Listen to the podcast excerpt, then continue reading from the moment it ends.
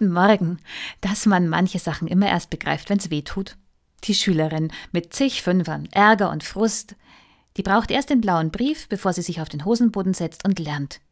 Und dann schreibt sie die zwei und der Lehrer sagt, ich hab's dir doch gesagt, du kannst, wenn du willst.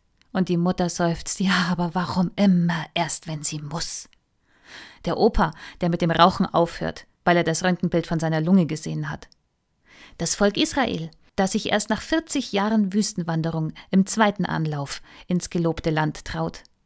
Die Menschheit, die durch Dürre und Hochwasser begreift, welch große, quasi pandemische Gefahr der Klimawandel ist und deswegen schlagartig den Urlaubsflugreiseverkehr einstellt und innerhalb von Wochen durch drastische Maßnahmen weltweit den CO2-Ausstoß auf das Level von 1960 absenkt.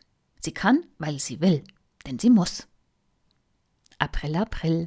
Das letzte hat natürlich nicht gestimmt. Als ob wir das täten. Es muss erst richtig wehtun, wie Corona. Dann plötzlich sind radikale Einschnitte möglich. Nun, in gewisser Weise beruhigt mich das. Wir können, wenn wir wollen. Aber, und das beunruhigt, wir wollen halt erst, wenn wir müssen. Der Klimawandel ist jetzt schon für Millionen realer und bedrohlicher als Corona. Und Wissenschaftler, denen wir jetzt bei Corona glauben, schreiben in Sachen Klimawandel einen blauen Brief nach dem anderen. Satellitenfotos sind aussagekräftig wie Röntgenbilder. Und die Weisheiten der Bibel halten uns einen Spiegel vor. Was muss passieren, damit wir unsere Hausaufgaben machen? Ich habe keine Ahnung, was die Zeit nach Corona bringen wird, nur es wird nicht bei dieser Anstrengung bleiben.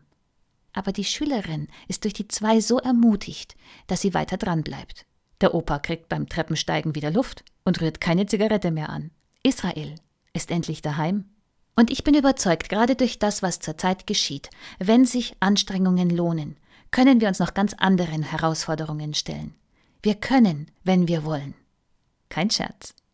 Bis zum nächsten Mal.